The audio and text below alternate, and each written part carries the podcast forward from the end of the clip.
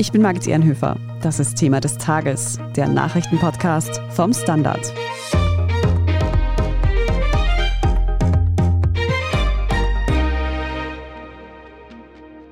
Die kommende Heizperiode steht vor der Tür und viele ÖsterreicherInnen fürchten sich vor leeren Gastanks und horrenden Energiepreisen. Unterdessen rückt die ÖVP jetzt das Thema Asyl in den Mittelpunkt der politischen Agenda. Ein Ablenkungsmanöver? Wir sprechen heute darüber, warum Flüchtlingszahlen für die ÖVP gerade jetzt so bedeutend sind und ob stattdessen im Energiebereich nichts weitergeht. Wir fragen nach, welche diskutierten Maßnahmen bisher tatsächlich umgesetzt wurden. Und wir stellen die Frage, ob der Klimaschutz trotz grüner Regierungsbeteiligung komplett vergessen scheint. Katharina Mittelstädt aus der Standard Innenpolitik. Innenminister Gerhard Kahner von der ÖVP will nun über eine Online-Kampagne potenzielle AsylwerberInnen davon abhalten, sich auf den Weg nach Österreich zu machen. Und dafür will er 260.000 Euro in die Hand nehmen. Wieso gerade jetzt? Die Zahl der Asylanträge steigt in Österreich derzeit tatsächlich stark an. Es wurden heuer bereits 42.000 Anträge gestellt und damit im Grunde bereits mehr als im gesamten Vorjahr. Die hohe Zahl wird allerdings durch zwei Faktoren ein bisschen relativiert. Erstens ist es so, dass die Kontrollen verstärkt wurden, also derzeit auch einfach mehr Geflüchtete aufgegriffen werden.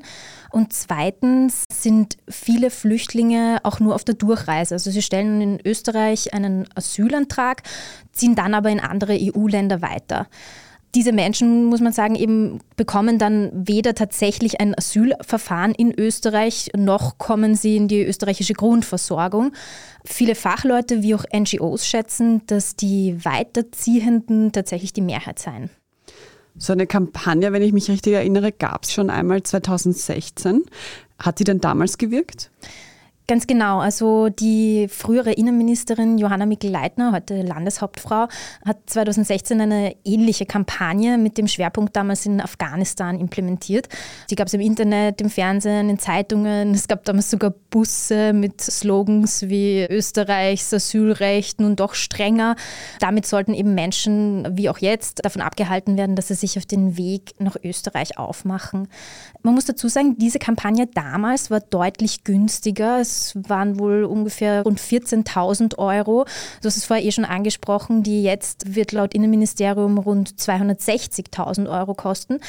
Der Erfolg war, wie es heißt, relativ bescheiden, denn es konnte eigentlich infolge der Kampagne nicht wirklich eine geringere Anzahl an Menschen aus Afghanistan ausgemacht werden, die sich auf den Weg nach Europa oder Österreich gemacht haben. Und vor allem Migrationsexpertinnen und Experten bezweifeln relativ relativ stark, dass solche Kampagnen tatsächlich eine abschreckende Wirkung haben. Gerade dafür sind dann eigentlich 260.000 Euro eine Menge Geld. Der Innenminister spricht in den letzten Tagen auch immer wieder von Urlaubsländern, aus denen die Flüchtlinge nach Europa kommen würden. Was meint er denn damit?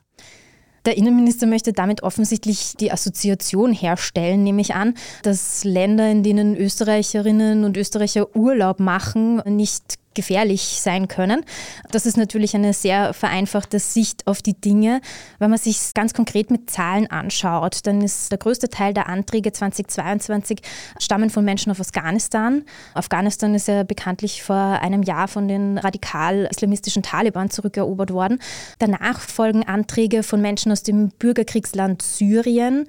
Darauf folgen Anträge von Tunesierinnen und Tunesiern. Von denen sind aber nur sehr wenige tatsächlich erfolgreich. Ich glaube, es sind zwei gewesen dieses Jahr. Und man muss dazu sagen, auch Tunesien ist zuletzt wieder in eine autoritärere Richtung gekippt. Und wenn wir noch nach Indien schauen, das ja derzeit auch irgendwie in Gespräch ist wegen Asylanträgen aus diesem Land, waren das zwar rund 4000 2022, allerdings war davon noch kein einziger erfolgreich. Also ich glaube, man muss das alles auch etwas in Relation setzen. Katharina, Seit der Corona-Pandemie ist das Thema Flüchtlinge ja eigentlich ein Stück in den Hintergrund gerückt. Und jetzt packt Innenminister Kahner es doch sehr öffentlichkeitswirksam wieder an. Wie wichtig oder brennend ist denn das Thema Asyl jetzt wirklich? Gerade auch im Vergleich zu anderen Herausforderungen wie zum Beispiel Energie- oder Klimakrise? Naja, natürlich steckt da eine Strategie der ÖVP dahinter. Ich glaube, das steht außer Frage. Schon vor Monaten wurde in der ÖVP darüber gesprochen, dass man dieses Thema wohl wieder hochziehen wird müssen. Grüne Strategen haben auch schon zu Jahresanfang, kann ich mich aus Hintergrundgesprächen erinnern, damit gerechnet, dass die ÖVP auch in diesem Jahr unter Kanzler Karl Nehammer wieder auf dieses Thema setzen wird. Und es ist ja auch ein wichtiges Thema, ja. Also man darf darüber ja auch sprechen, es steht außer Frage. Aber die ÖVP weiß eben, dass sie vor allem unter Sebastian Kurz mit harter Rhetorik in diesem Bereich punkten konnte. Und jetzt wird versucht, dort anzuschließen. Also man versucht vielleicht auch auf als bewährte populistische Methoden zu setzen. Nun ist kürzlich eine neue Market-Umfrage erschienen, die zeigt, dass viele ÖsterreicherInnen mit den Sanktionen gegen Russland sehr unzufrieden sind. Und zwar waren das 40 Prozent, die eigentlich gegen diese Sanktionen sich ausgesprochen haben. Und darunter sollen vor allem WählerInnen der FPÖ und der MFG sein. Kann das sein, dass man mit diesem Asylthema vielleicht auch bei dieser tendenziell rechten Wählergruppe Punkte sammeln möchte, ohne jetzt aber an den Sanktionen rütteln zu müssen? Also grundsätzlich bin ich mir nicht sicher, wie viel weit gedachte allgemeine Parteistrategie da dahinter steckt. Dass jetzt einzelne ÖVP-Politiker, es waren jetzt vor allem zwei Landeshauptleute, diese Sanktionen in Frage gestellt haben. Aber natürlich muss man sagen, jene, die so etwas äußern, haben dann wohl die Hoffnung, dass sie damit Menschen abholen, die unzufrieden sind oder die schlichtweg Angst vor diesem Herbst haben. Und es stehen ja auch einige Landtagswahlen an. Also auch da verorte ich definitiv eine Strategie. Wir sprechen jetzt gleich noch darüber, was denn bei den aktuell brennenden Herausforderungen wie der Energieversorgung tatsächlich schon umgesetzt wurde und ob die Regierung eventuell falsche Prioritäten setzt. Nach einer kurzen Pause bleiben Sie dran. Eine kleine Wohnung im Zentrum, das wär's. Ich will ein richtiges Zuhause für meine Familie. Mein Traum, ein Haus am See.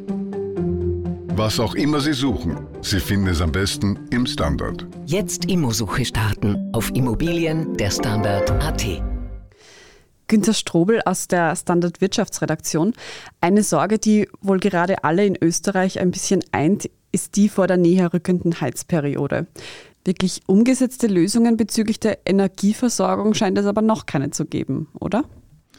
Es hat sich ein bisschen was getan. Also die Situation hat sich leicht verbessert gegenüber dem Stand vor diesem Sommer. Und zwar sind die Erdgasspeicher inzwischen Stand heute zu 63 Prozent in Österreich gefüllt. Das reicht von 0 Prozent leider beim früheren Gazprom-Speicher in Haidach bis zu knapp 90 Prozent bei den Speichern der OMV.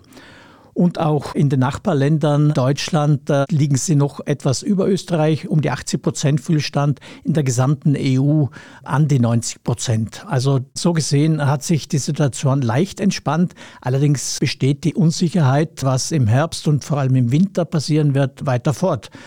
Die Regierung, speziell die zuständige Ministerin Leonore Gewessler von den Grünen, wollte unbedingt, dass das Kohlekraftwerk Mellach in der Steiermark noch möglichst im Winter in dieser Heizsaison in Betrieb geht damit im Notfall Strom dort produziert werden kann und auf Gas, das ansonsten im benachbarten Kraftwerk ebenfalls in Mellach sozusagen Strom produzieren würde, auf das auf dieses Gas verzichtet werden könnte und dieses Gas dann auch Privathaushalten zur Verfügung stehen würde. Allerdings gab es gestern einen Rückschlag im Parlament.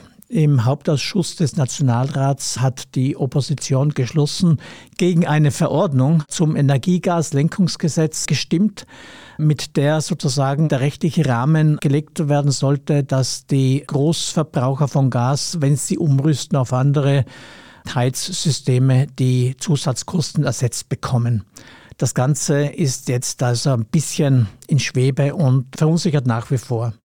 Also durch dieses Erdgaslenkungsgesetz sollen auch Energiekonzerne Förderung bekommen, um zum Beispiel von Gas auf Kohle umzusteigen. Aber haben nicht gerade diese Energiekonzerne jetzt extrem viel Gewinn gemacht durch die hohen Energiepreise? Könnte man nicht einfach dieses Geld dafür verwenden? Gut, es geht nicht nur ausschließlich um Energiekonzerne, natürlich ein Großteil davon, aber auch um große Gasverbraucher in der Industrie, zum Beispiel Föst oder Amag oder einige andere auch noch. Diese knapp 60 Großverbraucher konsumieren etwa die Hälfte des in Österreich notwendigen Gases pro Jahr. Also da ist der größte Hebel. Und wenn man jetzt sagt, wieso finanzieren sich die Energieunternehmen, die hohe Gewinne einfahren, diese Umrüstung nicht selbst, wieso braucht es Steuergeld dazu, muss man sagen, es gilt zu differenzieren. Ein Verbund macht Wahnsinnsgewinne, eine OMV macht netto Wahnsinnsgewinne zurzeit. Andererseits eine Wien Energie, eine EVN oder viele andere kleinere bis mittelgrößere Stromversorger, die haben schwer zu kämpfen, weil sie wenig Strom selbst produzieren und den auf dem Großmarkt zukaufen müssen. Da müsste man also definitiv differenzieren zwischen den einzelnen Unternehmen und Konzernen. Aber was wurde denn generell aus dieser viel diskutierten Übergewinnsteuer? Die ist nach wie vor in Diskussion. Möglicherweise wird sie auch in einem Paket zusammen mit der Strompreisbremse kommen. Genaueres weiß man noch nicht. Über die Strompreisbremse werden wir gleich noch sprechen. Zuerst frage ich mich aber noch, muss es denn statt Gas unbedingt Öl oder Kohle sein? Kann man nicht, wenn man schon einen Umstieg finanziert, auf erneuerbare Energien umsteigen? Ist auch durchaus gewünscht und vorgesehen. Also Ministerin Gewessler, eine Grüne, würde ja sehr großen Wert darauf legen, dass auf Erneuerbare umgerüstet wird. Leider geht das nicht überall.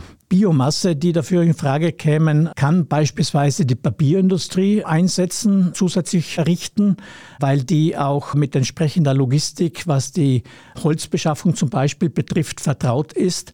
Aber bei anderen Einsatzgebieten, da geht es eigentlich nicht ohne Gas bzw. Öl, zumindest nicht so kurzfristig, weil wir sprechen ja von der Heizsaison 2022, 2023 und beginnt, wie wir wissen, im Oktober. Dann schauen wir noch auf die Ebene der Privathaushalte. Du hast schon die Strompreisbremse kurz angesprochen. Was genau ist das nochmal und wie ist da der Stand der Dinge? Da laufen die Verhandlungen. Die Regierung hat angekündigt, dass sie bis Ende des Monats, würde heißen bis irgendwann kommende Woche, zu einem Ergebnis kommen will. Das Ganze basiert auf einer Idee, die der Chef des Wirtschaftsforschungsinstituts Gabriel Felbermeier im Juli diesen Jahres vorgestellt hat. Er meinte, man sollte einen Grundbedarf an Strom Haushalten zu Preisen zur Verfügung stellen, die es vor der Pandemie gab und faktisch nur den Rest, also 20 oder 25 Prozent zu echten Marktpreisen, wie sie derzeit verlangt werden, verrechnen, damit eben auch ein Anreiz besteht, Strom zu sparen. Vizekanzler Kogler hat dann auch angeregt, dass man eine Gaspreisbremse dem anfügen sollte, was durchaus Sinn machen würde, weil viele Konsumenten haben eine deutlich höhere Gas- als Stromrechnung, auch wenn diese Konsumenten großteils im Osten Österreichs anzufinden sind. Apropos Gas in Wohnungen, da kam doch auch vor kurzem die Frage auf, ob man bei Wohnungen, die mit Gas geheizt werden, Abschläge bei den Mieten machen könnte. Was genau ist damit gemeint? Diese Mitabschläge hat zuletzt Vizekanzler Werner Kogler von den Grünen ins Gespräch gebracht. Und zwar meinte er, Mieter, die in einem Haus wohnen und die hohe Gasrechnung bekommen, können eigentlich nichts dagegen machen. Insofern sollte man versuchen, dass die Vermieter weniger Miete verlangen. Das Ganze wird jetzt im Justizministerium geprüft. Allerdings scheint mir das rechtlich nicht einfach zu sein, weil es geht schließlich um den Eingriff in bestehende Mietverträge und da gibt es von verschiedenen Experten auch entsprechende Vorbehalte, was die Verfassungsmäßigkeit diesbezüglich betrifft. Günther, wann sollen denn aber nun all diese Dinge tatsächlich kommen? Es muss bald kommen, auch angesichts der Tatsache, dass Wien Energie oder EVN per 1. September die Preise für Strom und Gas erhöhen und die Leute das ziemlich rasch spüren werden. Also rasche Hilfe ist die beste Hilfe, die man jetzt gewähren kann und wohl auch gewähren muss. Was in der Energiekrise auch eine entscheidende Rolle spielt, ist natürlich das Sparen von Energie. Katharina, wofür die Regierung auch immer wieder kritisiert wird, ist, dass es hier, anders als zum Beispiel in Deutschland, in Österreich keine offizielle Aufforderung zum Energiesparen gibt. Es gibt keine Kampagne. Und gleichzeitig macht das Innenministerium jetzt aber eine Viertelmillion Euro für eine Asylkampagne locker. Wie passen das in der aktuellen Problemlage zusammen? Also ich würde das eine mit dem anderen jetzt nicht so direkt vergleichen. Aber du hast natürlich völlig recht. Auf die große Energiesparkampagne warten wir in Österreich noch. Sie wurde für den Herbst angekündigt. Und ich meine, man muss ja auch dazu sagen, mal schauen, was da dann tatsächlich rausschaut. Denn zum Beispiel die zahlreichen Ankündigungen einer großen Impfkampagne haben ja auch nicht wirklich in konkreten gefruchtet. Also als politische Beobachterin muss man da wohl inzwischen eher skeptisch sein, was noch alles zu erwarten sein kann. Ein anderer Aspekt, wo große Fragezeichen auftauchen, was denn da jetzt noch kommen kann, ist das Klimaschutzgesetz. Klimaschutz ist ein Kernthema der Grünen und trotzdem gibt es seit ihrer Regierungsbeteiligung da kein entsprechendes Gesetz. Warum gibt es das immer noch nicht? Ja, das ist eine gute Frage, eine große Frage, die sich eh viele stellen. ÖVP und Grüne haben sich ja grundsätzlich im Regierungsprogramm darauf geeinigt, dass sie ein neues Klimaschutzgesetz machen. Das soll dann irgendwie unter anderem konkrete Vorgaben für Bereiche wie den Verkehr, die Landwirtschaft und die Industrie machen, damit Österreich eben seine ambitionierten Klimaziele irgendwie auch erreichen kann. Da ist ja unter anderem vorgesehen, dass bis 2030 die Treibhausgasemissionen halbiert werden sollen, bis 2040 Klimaneutralität erreicht werden soll. Das alles wird von alleine nicht gehen und das große Klimamusterland, wie das politisch gerne genannt wird, ist Österreich auch wirklich nicht. Aber, und das ist ein Faktum, ÖVP und Grüne können sich auf dieses Klimaschutzgesetz schlichtweg nicht einigen. Mit dem kommenden Herbst rückt auch die Corona-Pandemie wieder ein Stückchen mehr in den Vordergrund. Du hast vorhin schon angesprochen, eine Impfkampagne hat beim ersten Mal nicht so gut funktioniert. Hat denn die Regierung jetzt einen Plan, wie wir gut durch den mittlerweile dritten Corona-Herbst kommen sollen? Der Gesundheitsminister, der Grüne Johannes Rauch, hat einen sogenannten Variantenmanagementplan, also irgendwie einen Plan für verschiedene Szenarien vorgestellt. Es ist irgendwie ein, ich glaube, über 60-seitiges Papier. Also theoretisch liegt da schon etwas vor. Wir wissen allerdings, muss man sagen, auch da aus der Vergangenheit und aus dem Pandemie-Management der Vergangenheit, dass solche Pläne dann oft mehrfach umgeworfen und adaptiert werden mussten und es kam schlussendlich ganz anders. Fairerweise muss man natürlich auch dazu sagen, dass die Pandemie nicht immer berechenbar war, ganz klar. Inzwischen liegt theoretisch viel Erfahrung vor. Aktuell, wenn man sich die politische Lage in Bezug auf das Corona-Management anschaut, fährt die Regierung mit eben zum Beispiel dem Quarantäne aus etc. natürlich offensichtlich den Plan, möglichst wenig zu tun. Und man muss ja sagen, auch für den Schulstart hagelt es gerade wieder massig Kritik, dass die Regierung schlecht vorbereitet ist. Corona-Pandemie, Klimakrise, Energieversorgungsknappheit. Das sind mehrere Themen, die wir jetzt angeschnitten haben, ja. die gerade brennend sind. Alles in allem setzt die Regierung vielleicht gerade die falschen Prioritäten oder wird diese Asyldebatte gezielt geschürt, um vom Versagen auf diesen anderen Ebenen ein bisschen abzulenken? Hm. Naja, also zuerst mal zur Verteidigung der Regierung. Es kommt derzeit natürlich sehr vieles zusammen. Ich glaube, das steht außer Frage. Es wird momentan gern der Begriff der multiplen Krise bemüht und das stimmt natürlich auch. Gleichzeitig finde ich, wie ich vorher schon kurz erwähnt habe, es ist natürlich auch in Ordnung, über das Thema Flucht und Asyl zu diskutieren, gerade wenn die Zahl der Anträge wieder deutlich steigt. Aber wichtig ist, glaube ich, dass man die Dinge auch alle in Relation setzt. Ich glaube, die Regierung setzt zumindest meiner Meinung nach weniger die falschen Prioritäten, als dass sie in fast allen Themenbereichen aktuell heillos hinterherhinkt. Und selbstverständlich, haben wir eh auch schon angeschnitten, steckt da auch eine politische Strategie dahinter, dass jetzt der Innenminister das Sommerloch versucht, mit dem Asylthema zu füllen. Was ich mich dabei aber auch noch frage, ist, wieso spielen die Grünen da überall mit? Sollten es nicht gerade Sie sein, die Lösungen bringen im Klimabereich, in der Energiewende? Ja, ganz bestimmt. Das versuchen die Grünen ja auch immer wieder. Man muss sagen, es gab eine Zeit, da war die ÖVP ständig mit irgendwie neuen Affären und Skandelchen und auch handfesten Skandalen beschäftigt. Da hatten die Grünen innerhalb dieser Koalition über Wasser. Und zu dieser Zeit konnten sie auch einige Dinge, die ihnen wichtig sind, durchbringen.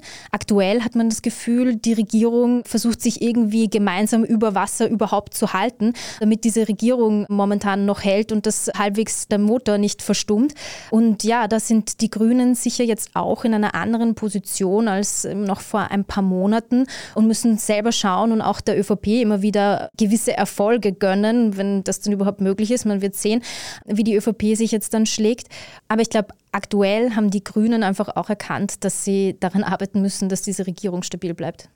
Ob diese Regierung stabil bleibt, das ist nochmal eine Frage, die wir vielleicht gesondert nochmal behandeln können. Dafür wird es bestimmt Anlass geben. Danke euch aber erst einmal für diese Einschätzung heute, Katharina Mittelstädt und Günter Strobel. Danke für die Einladung. Bitte gerne. Wir sprechen jetzt in der Meldungsübersicht gleich noch über zwei weitere fixe Kandidaten zur Bundespräsidentschaftswahl.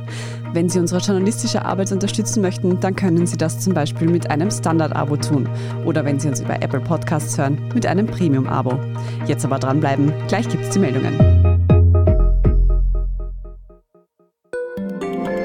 Guten Tag, mein Name ist Oskar Bonner. Ich habe den Standard gegründet, weil es damals einfach keine unabhängige liberale Qualitätszeitung gab. Guten Tag, mein Name ist Anna Haber und ich lese den Standard, weil er genau das noch immer ist. Und das ist heute so wichtig wie damals.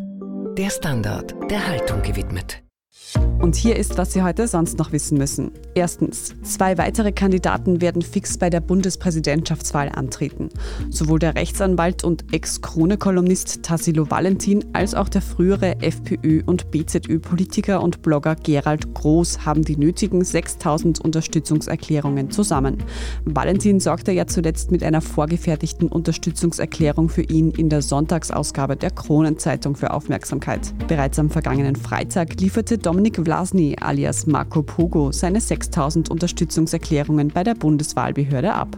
Zweitens, in Biesamberg im Bezirk Korneuburg hat ein 53-Jähriger in der Nacht auf Dienstag mit einem Messer mehrmals auf seine Frau eingestochen. Nach Angaben der Exekutive erlitt die 45-Jährige schwere Verletzungen und wurde in das Landesklinikum Korneuburg gebracht. Laut Polizei bestand jedoch keine Lebensgefahr. Der verdächtige serbische Staatsbürger wurde festgenommen, er war nicht geständig.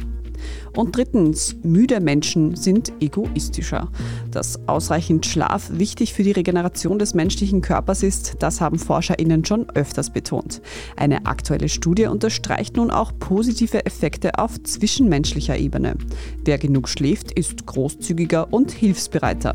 Untersucht haben das ForscherInnen an der US-amerikanischen University of California in Berkeley. Probandinnen wurden zum Beispiel nach einer Nacht mit zu wenig Schlaf über ihren Drang, Türen aufzuhalten oder Fremden auf der Straße zu helfen befragt. Andererseits wurde auch analysiert, wie sich die Umstellung auf Sommerzeit, also die Nacht, die eine Stunde kürzer ist, auf das Spendenverhalten der US-amerikanischen Bevölkerung auswirkt. Und tatsächlich sank die Spendenbereitschaft nach der Zeitumstellung um 10 Prozent. Die Details zu den Ergebnissen der SchlafforscherInnen und alles weitere zum aktuellen Weltgeschehen finden Sie auf der Standard.at. Und falls Sie Lust auf weitere Standard-Podcasts haben, dann schauen Sie am besten bei Beziehungsweise vorbei. Der Podcast über Liebe und Sex ist nämlich seit kurzem aus der Sommerpause zurück. In der aktuellen Folge spricht die Autorin Tina Molin darüber, wie die Lust auf Sex nach der Geburt zurückkommen kann. Falls Sie Feedback oder Anmerkungen für uns haben, schicken Sie diese gerne an podcast.derstandard.at. Und wenn Ihnen diese Folge von Thema des Tages gefallen hat, dann abonnieren Sie uns doch auf Ihrer liebsten Podcast-Plattform. Und wenn Sie schon dabei sind, dann lassen Sie uns gleich eine gute Bewertung da. Das hilft uns wirklich sehr. Ich bin Margit Ehrenhöfer. Danke fürs Zuhören und bis zum nächsten Mal.